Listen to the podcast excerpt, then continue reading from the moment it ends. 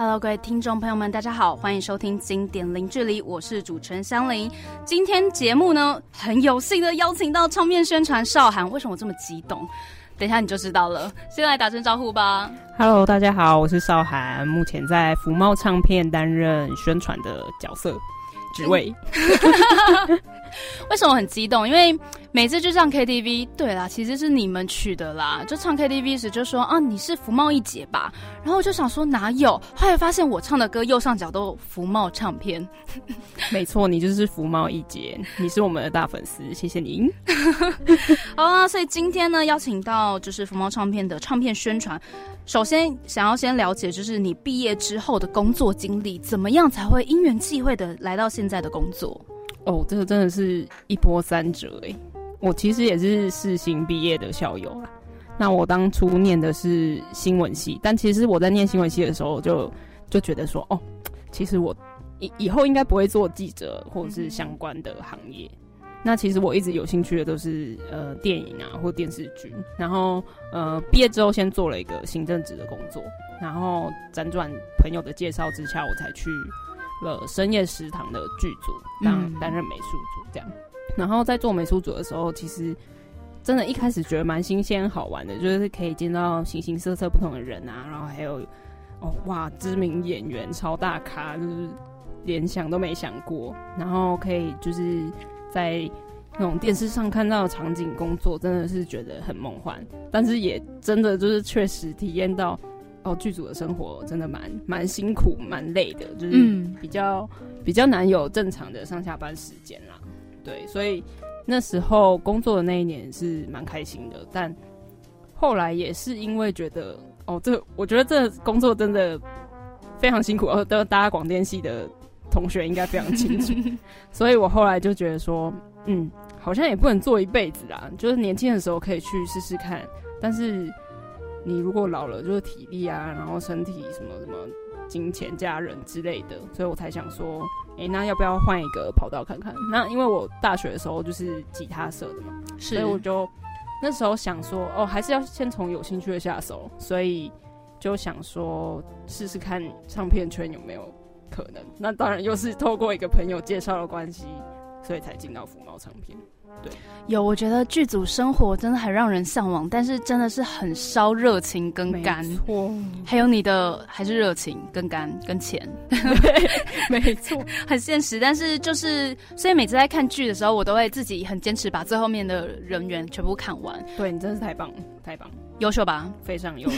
我自己看电影的时候也都会看完所有的工作人员名单，然后点灯亮我才删。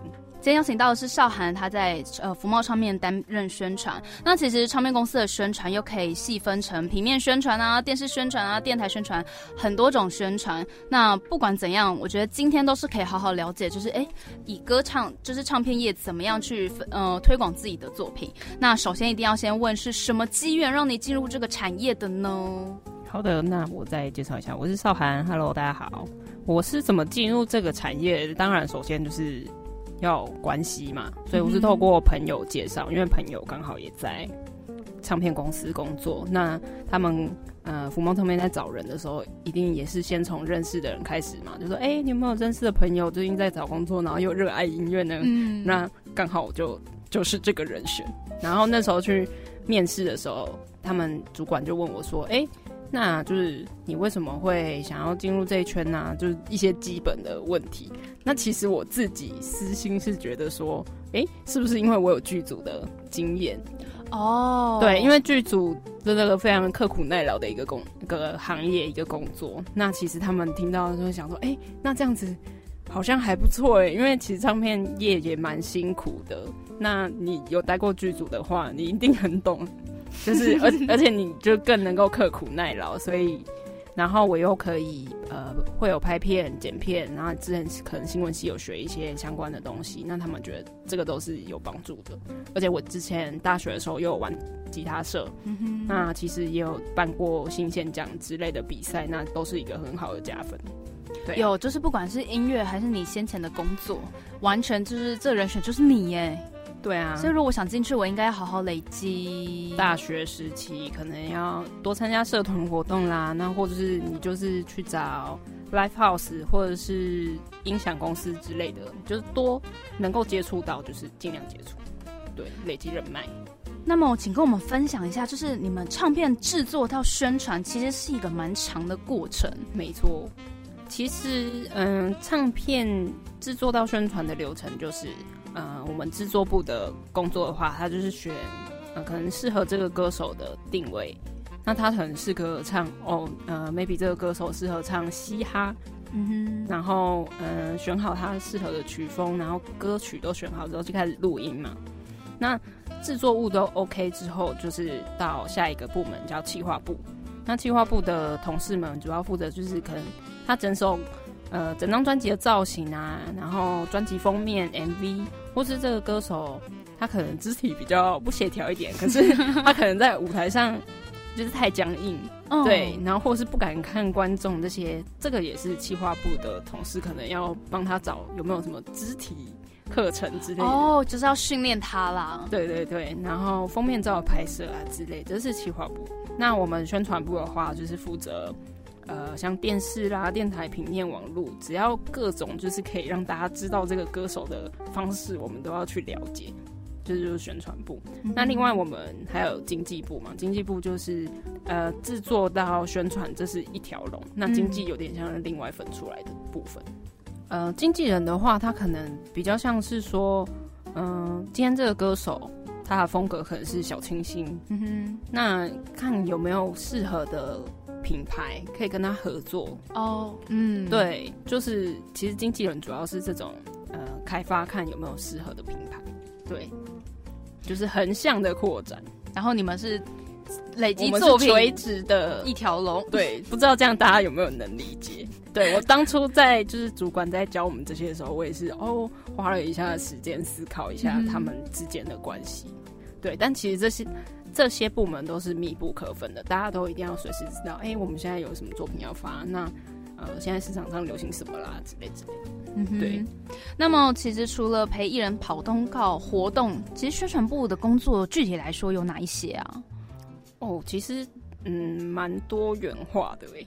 对啊，像是嗯，企划部在拍 MV 的时候，我们有时候会去帮忙嘛。嗯哼，因为我们可能要拍 MV 花絮。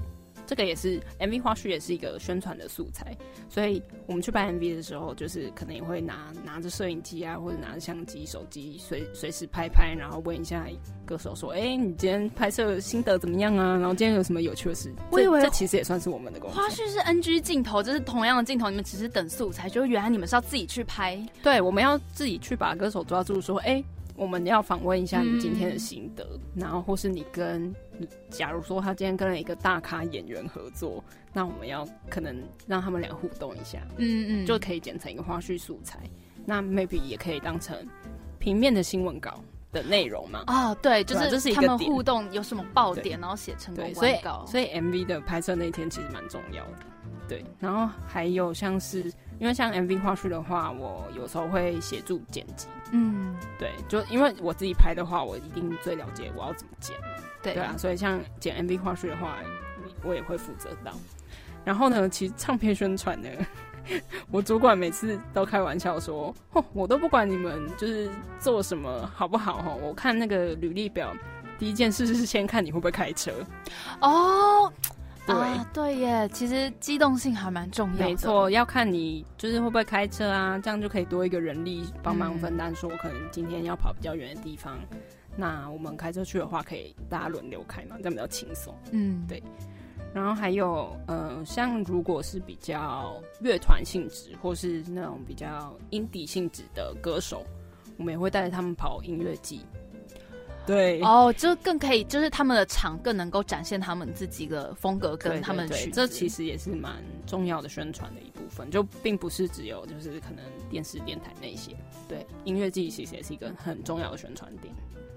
有我发现有时候透过，因为有的歌手一出来时，很容易就会先跑校园场。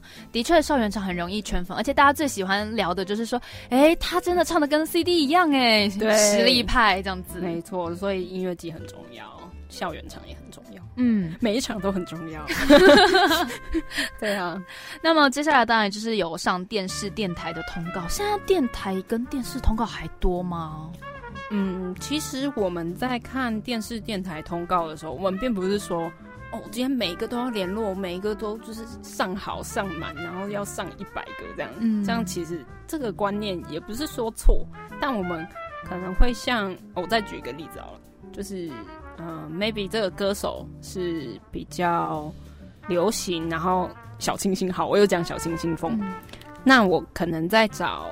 电台或者是电视节目的话，我总不可能找那种很综艺，然后很搞笑。啊，因为风格完全对，风格完全不同，或是让他上什么嘻哈节目，这样也不对嘛，而且会把它吃掉。对，所以我们会在就是嗯筛选说哪一个适合他，所以嗯就也不一定说哪一个比较多，哪一个比较少。对，但电台通常就是最听音乐人，嗯，对，所以电台节目我们还是都会去上。那不知道什么时候可以访到你们家艺人呢？嗯，我也非常期待。唱片宣传到底在做些什么事情？那其实宣传方式百百种。发片之前，少涵你们都会怎么做宣传吗？还有平常也要经营艺人的 IG 吧？是啊，我们发片之前其实会先研究说，哎，这个歌手他的 TA 是谁？TA 就是。目标客群对目标客群，我们太常讲 T A 了。我刚刚瞬间忘记什么是叫 T A。好，对不起。好，最后会先研究他目标客群。那可能会先研究说，哎，平常听他音乐的人到底是什么年龄层啊？或是男生多、女生多？然后或是呃，他们的兴趣是什么？共同兴趣？可能说，嗯，这个歌手他的年龄层比较偏大一点，二十五岁以上到三十四岁之类的。然后兴趣都是可能。看电影啊，然后就是嗯，小清新、文青这种。但你在讲偏大时，你有没有心在滴血？我们已经是这个族群的人了。我刚刚想到，呃，对，二十五岁以上，年龄偏大，默默流下一滴泪。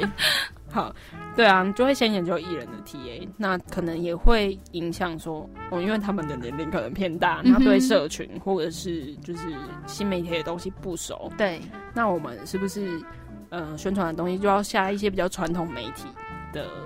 广告的广告之类的，对啊，所以研究艺人 TA 其实是非常非常重要的一环。那它其实跟企划也有关，因为企划要知道这个艺人的 TA，他才可以去想说，那他要帮他做什么样的形象啊，或包装。对，所以其实人家说企划跟宣传都是密不可分的，企宣部。对，其实也不一定会像我们公司是分企划跟宣传，他们可能就是一起。对，这个是发片前了。对啊，然后发片后的话，我们就会应应我们发片前做的那些功课，那就是去安排平面，然后电台、电视或是网络。对，然后呃，其实我们通常都是在发片后才会 push 艺人说，哎，你要去多多发文。我们会跟他沟通说，哎，你最近可能发专辑了，你要多发文吧，因为有些歌手不是那种很日更型的，对你可能要讲。就是多 push 他一下，对。然后，嗯，像 IG 也是啊，就是如果你是那种非常，嗯，喜欢让大家知道你生活的歌手，他们就会每天拍现实动态什么的。嗯嗯。对。然后有时候，如果歌手真的是，就是他们对新媒体的操作或者是就是发文真的没想法，我们就要去帮他想素材。就是可能早一个礼拜或者早一天，然后说好，我们现在就是拍好一个礼拜的份嘛，对，拍好一个礼拜的份，或者是我们就想好，就是这一个月都要发什么，然后你再帮配合我们，就是去发文，对。就是每个歌手的情况不一样，因为我也会很好奇，说歌手平常感觉就不知道在干嘛，除非他是有演唱会。哎，对不起，讲太直接。没有，我的意思是只说，因为像他们创作部分，可能有时候可能好灵光乍现，很快就创作完了。可是有时候也可能就是过生活中边创作，这样其实也很难拍现实动态。那我给你举例好了，就我们家的 A 歌手，他是一个非常勤奋的人，他可能每天早上六点起来，然后就是他会先运动啦，然后做一些什么体操之类的，然后就开始写歌。然后再下午再去运个动，等下听起来有 SOP 耶，感觉很好。他是一个就是非常勤奋的人，对。然后他写好歌之后，也可能就会马上丢给我们公司制作部听听看，说：“哎，你觉得怎么样啊？那我们来讨论啊，看要不要录啦，怎么样的？”那可能 B 歌手他就不是这种 style，就是你不能就是掌握歌手，对你比较你你比较没办法掌握他什么时候会写出歌，他可能有 feel 的时候才会写，就是。不会像 A 歌手说他可能有自己的一个计划，他大概多久要写出一首歌？